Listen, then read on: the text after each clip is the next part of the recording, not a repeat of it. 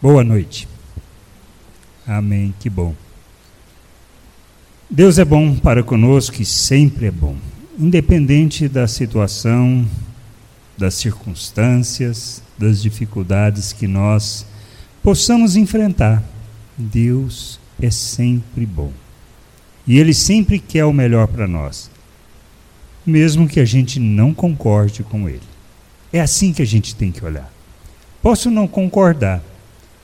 Jesus discordou do Pai, falou: Olha, se der, dá para passar esse cálice, mas faça a tua vontade. É assim que a gente precisa aprender.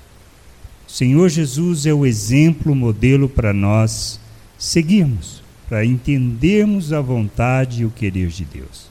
Nós não podemos ser movidos pelas circunstâncias, pela realidade que enfrentamos no nosso dia a dia, mas devemos viver cientes e conscientes de quem nós somos em Deus, conhecer Deus, conhecer o Pai, conhecer o nosso Senhor Jesus Cristo, é que nos assegura andarmos dentro da vontade do Pai e experimentarmos da vida, da vida eterna do Criador.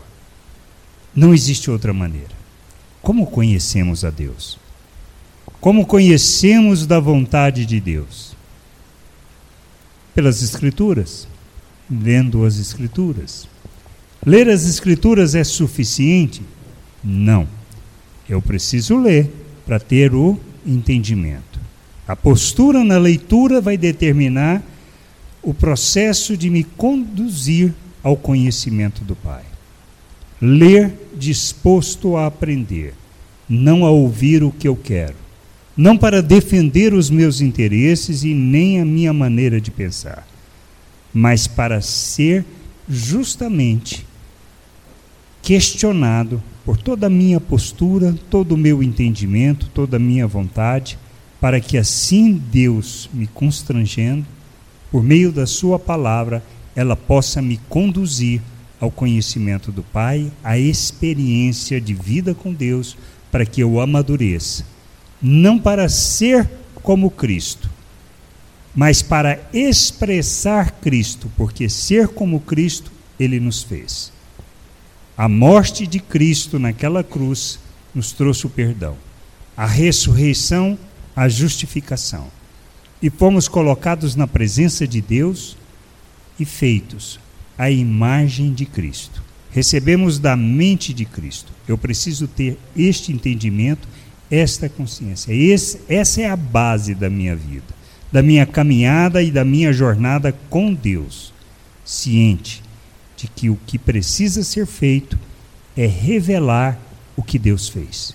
Não se trata de alcançar, não se trata de fazer para ter, mas é reconhecendo o que Deus fez em nosso favor, nós nos submetendo à Sua palavra, à Sua vontade, possamos nos despir da natureza humana, do desejo natural, da minha maneira de pensar, ser constrangido a viver neste mundo como Cristo, revelando Cristo. Então a minha jornada não é para ser como Cristo, mas para revelar Cristo ao mundo. Palavra de hoje, o texto de hoje, falam de dois homens diante de Deus. Mas são dois homens? Não. É um só. Nós normalmente lemos a palavra de Deus e queremos usá-las para as outras pessoas. Mas a palavra de Deus não é para ser usada para os outros, é para ser usada para a minha vida. Porque eu, ao refletir sobre o que Cristo ensinou, sobre a palavra que ele proferiu, vou julgá-la frente e contestar a minha vida e a minha maneira de viver para que, entendendo qual seja a vontade de Deus, eu possa seguir aquele caminho que Deus me chama para viver. O Evangelho, revelando o reino de Deus na terra, manifestando Sua vontade, seu querer, propósito, prestando o verdadeiro culto a Deus, que traduz em entregarmos, oferecermos, darmos a nossa vida em favor da vontade de Deus. Quem falou isso? Paulo.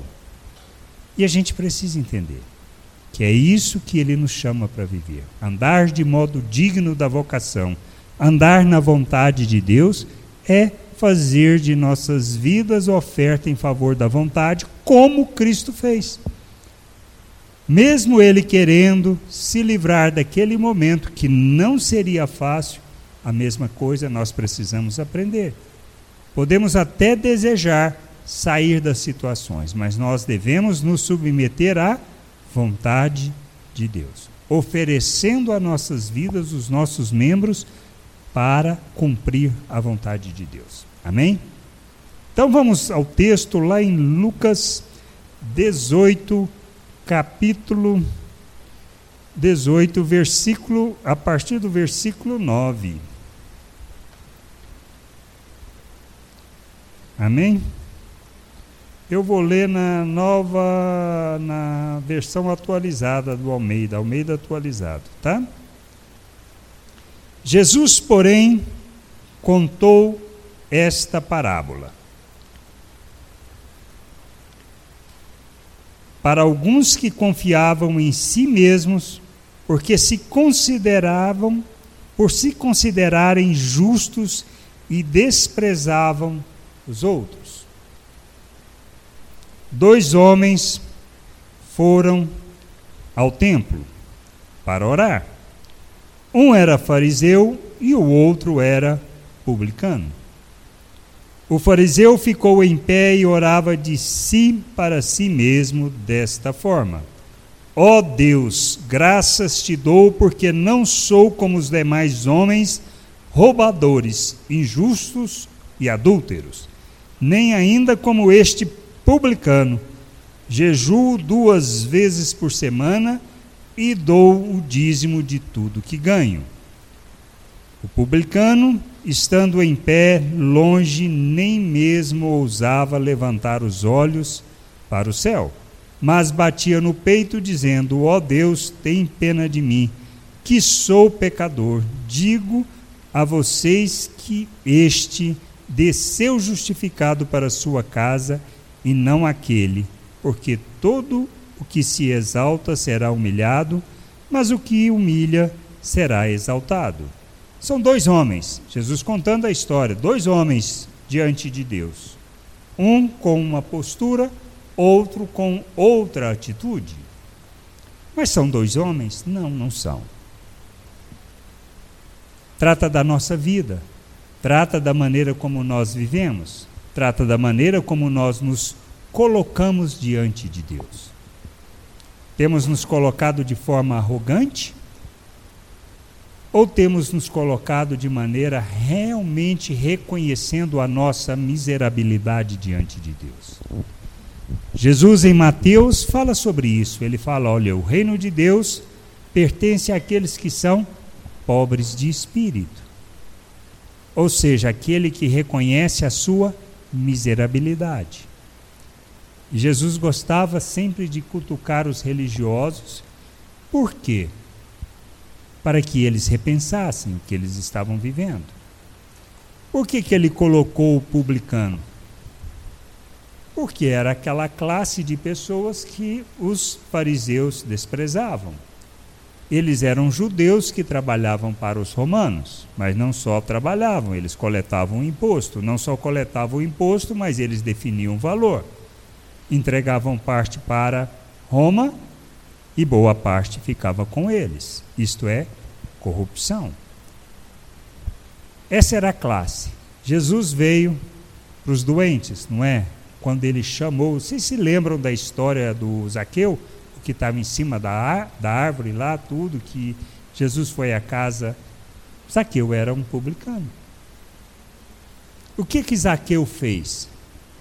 Zaqueu revelou o verdadeiro arrependimento. Ele disse o quê? Olha, se eu por acaso defraudei alguém, eu vou devolver quatro vezes mais. E vou dar a metade da minha riqueza para os pobres.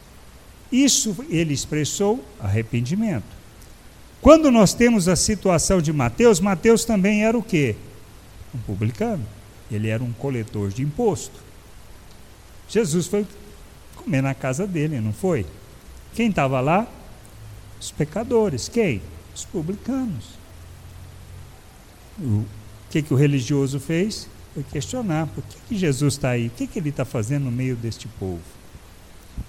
Então, essa é a questão. Mas o detalhe que a gente precisa entender, e se vocês se lembram também de outra história, como Jesus gostava de cutucar o, o religioso, vocês se lembram da história do samaritano que a gente já pregou aqui também?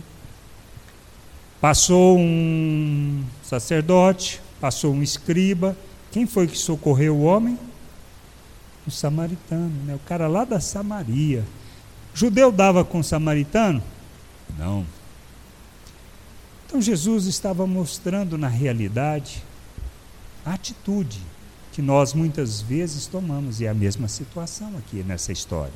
Qual é a nossa atitude diante de Deus? De acharmos que somos suficientes, de acharmos que na nossa arrogância Deus tem que atender os nossos pedidos, Deus tem que resolver os nossos problemas, e se Ele não resolve, nós emburramos e nos afastamos?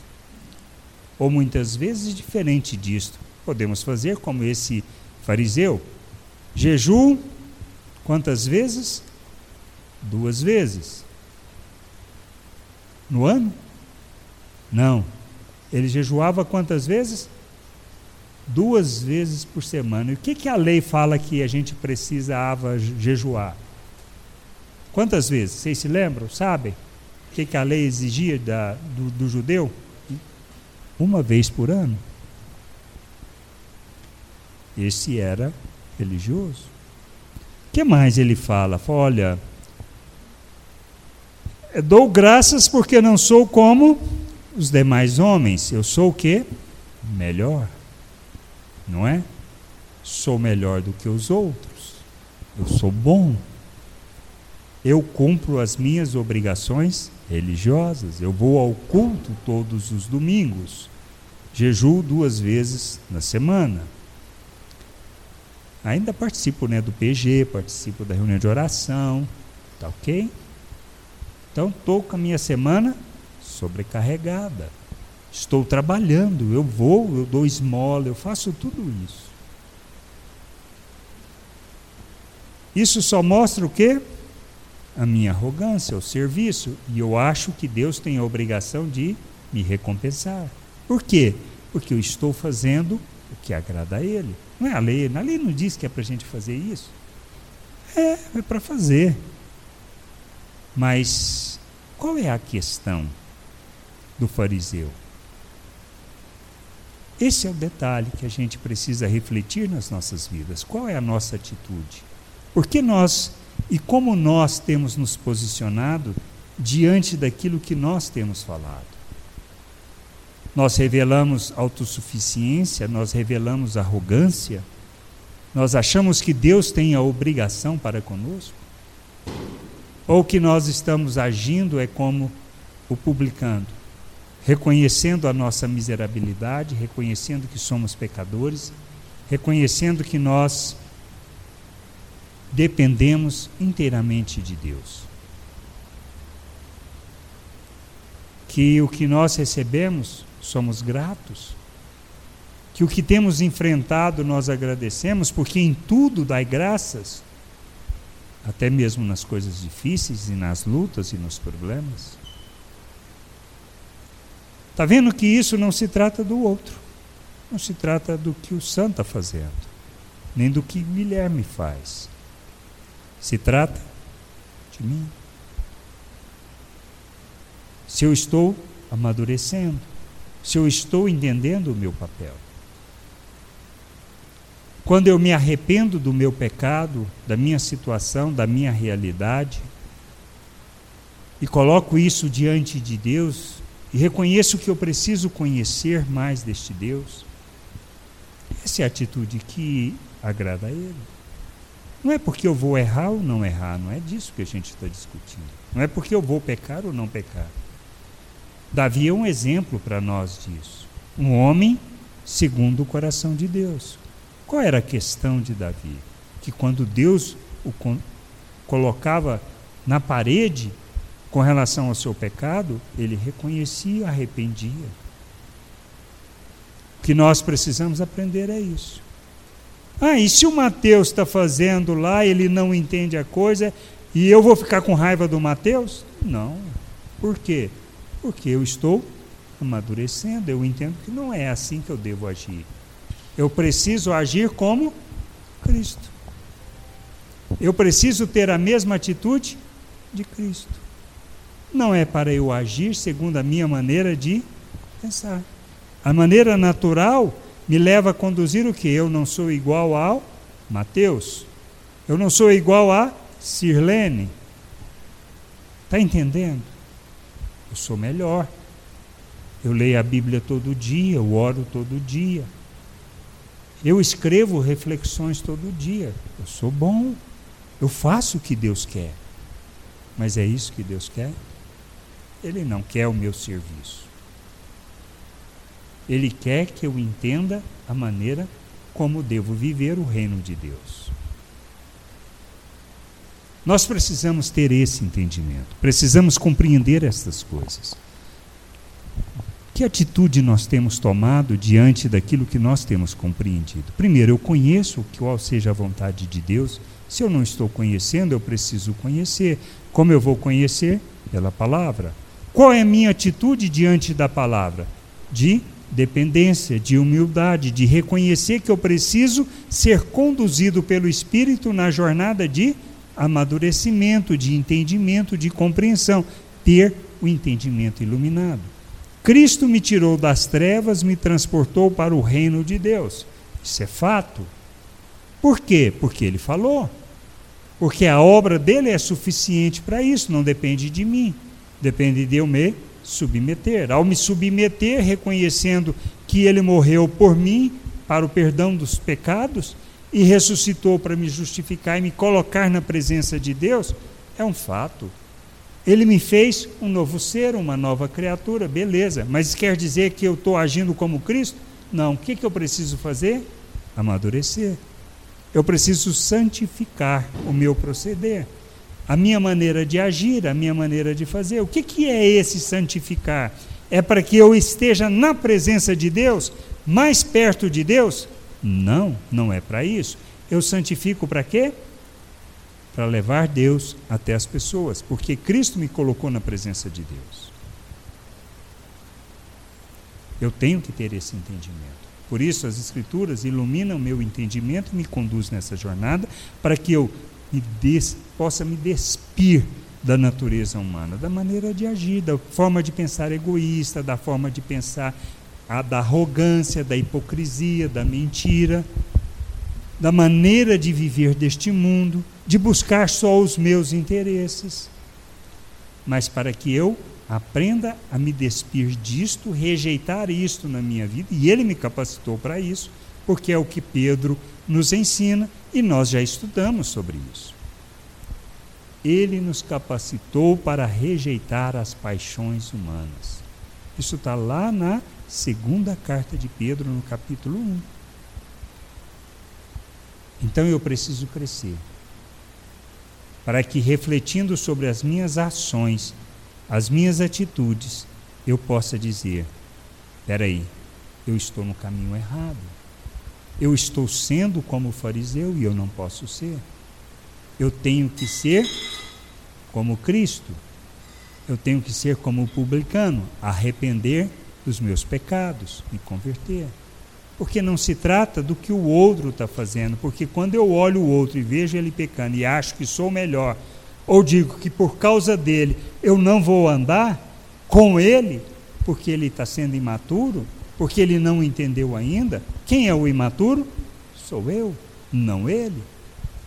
Porque eu preciso revelar a longanimidade de Deus. Agora, Paulo deixa uma coisa bem clara. Olha, se você entendeu e você está vivendo isso, e você ensina sobre isso, e você fala sobre isso, e você corrige, admoesta, trata o outro para que ele possa crescer, mas o outro insiste em viver uma vida de pecado, o que, que ele fala para a gente? Nem coma com ele. Muito estranho, né? Parece, mas não é. Mas eu só não posso achar que o outro é melhor do que eu. Ele simplesmente não entendeu ainda. E nem posso achar que ele é inferior a mim. Não é. Ele só não entendeu.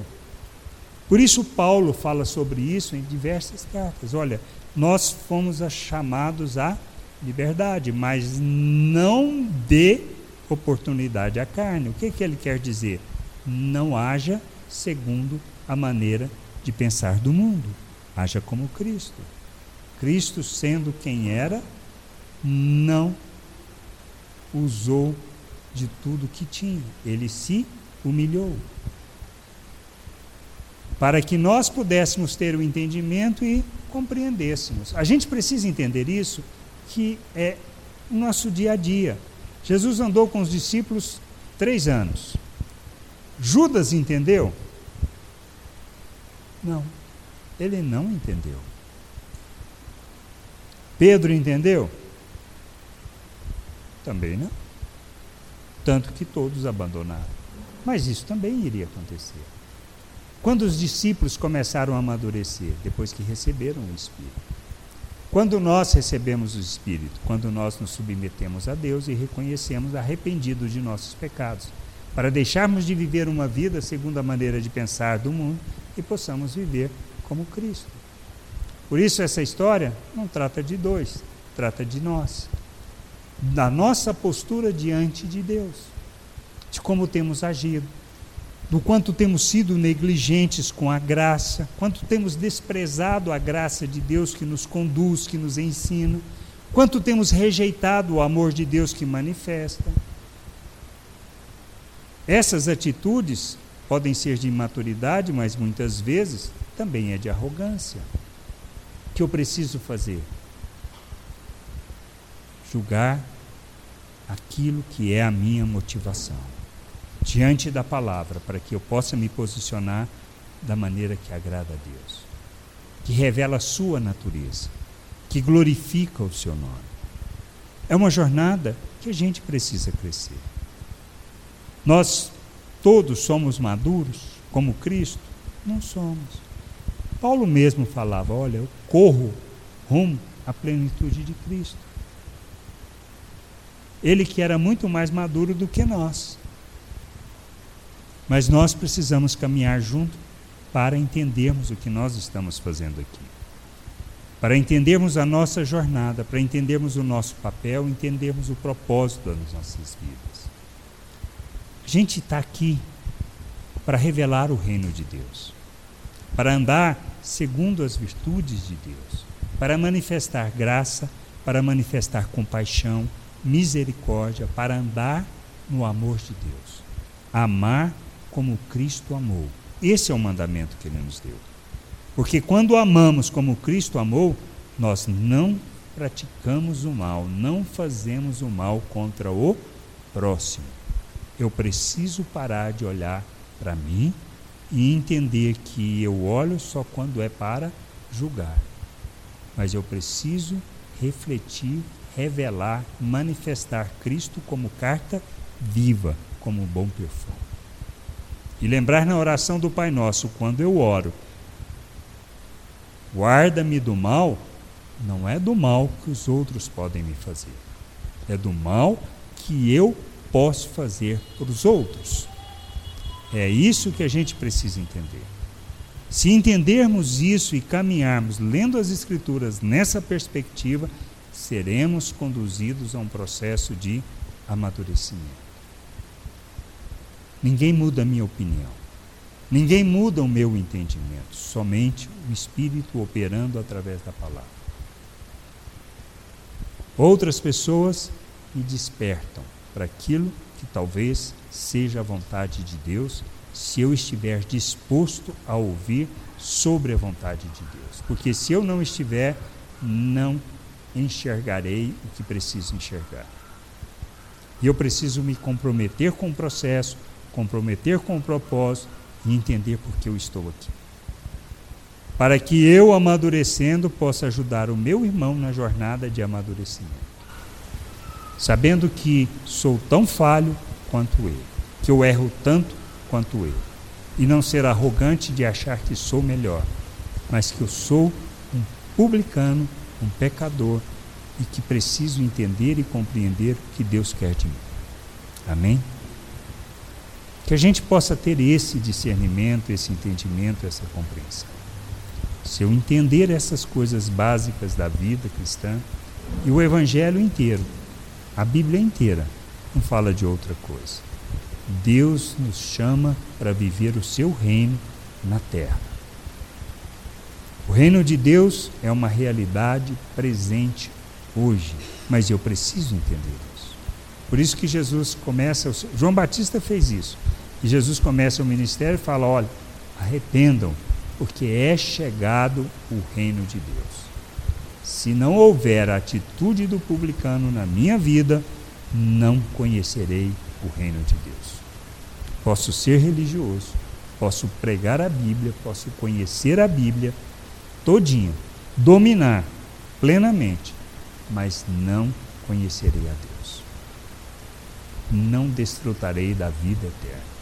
E naquele dia Jesus ainda vai virar e falar assim: Olha, não te conheço. Mas pregamos, curamos. Vai o que normalmente a gente faz? O fariseu. Jesus vai virar e vai falar o quê? Não conheço. Nunca te vi. Está entendendo? A jornada que nós precisamos fazer é uma jornada muito clara. É uma jornada que requer compromisso. Compromisso com quem? Com Deus. E sua vontade. Aí o resto, a gente vai enfrentando os desafios, entendendo as questões, entendendo os problemas e sabendo que o meu papel é revelar o reino de Deus, revelar os valores, as virtudes de Deus neste mundo. No nosso meio e lá fora. No emprego, na escola, na rua, tudo que eu estiver fazendo eu tenho que revelar quem? Deus. Preciso apresentar Deus para quem? Para as pessoas. Jesus falou sobre isso. Olha, quem recebe vocês, recebe a mim. Quem recebe a mim, recebe o Pai. O propósito da nossa vida é santificar para revelar o Pai e apresentar o Pai ao mundo. Numa condição de reconhecendo que eu sou miserável, que eu não tenho nada de bom para oferecer, que dependo inteiramente de Deus nessa jornada. Vou errar, mas tem problema, isso é problema para Deus? Nenhum. Nenhum, nenhum, nenhum. Mas eu preciso manter essa consciência, a motivação, que eu tenho que fazer as coisas e por que eu preciso fazer as coisas. Amém? Vamos levantar. Feche os teus olhos. Vamos ter uma palavra de oração. Pai, obrigado por esse tempo, obrigado pela tua palavra, obrigado pela tua vontade, obrigado pelo teu amor. Que a gente possa amadurecer e compreender todo o teu querer e ser instrumento de tua justiça, expressão da verdade, do revelar do teu reino e do glorificar o teu nome. Somos gratos por tudo, Senhor. Gratos por teu amor, por tua misericórdia e por mais esse dia que o Senhor nos concede. Dê-nos sabedoria para a jornada que temos pela frente pelo que irá acontecer, pelas coisas que teremos que fazer, mas que a gente nunca esqueça de quem nós somos, da tua vontade, do teu querer e que a gente se submeta em revelar tudo aquilo que é o teu querer e tua vontade neste mundo, para a glória e louvor do teu nome. Obrigado por tudo, Senhor. Nós oramos e te agradecemos em nome de Jesus. Amém.